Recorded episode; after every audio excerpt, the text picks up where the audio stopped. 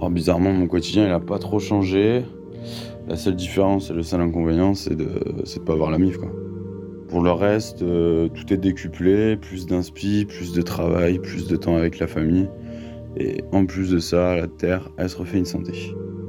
Le virus, à défaut d'être une belle merde, il a au moins le mérite d'être un beau message et de faire réfléchir.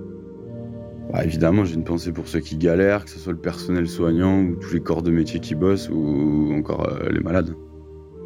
Les connards de dirigeants, ils nous montrent une fois de plus leur incompétence à gérer une crise et nos médias, ils préfèrent polémiquer sur Raoult, savoir s'il se peignait les poils de cul en rouge ou en vert quand il était au lycée. Sérieux.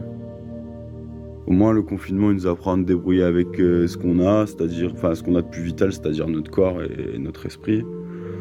En vrai, c'est l'occasion pour nous de, redévelopper des capacités de concentration qu'on aurait perdues avec le temps, euh, l'alcool ou, les drogues. Mes objectifs et mes projets restent inchangés. Voilà.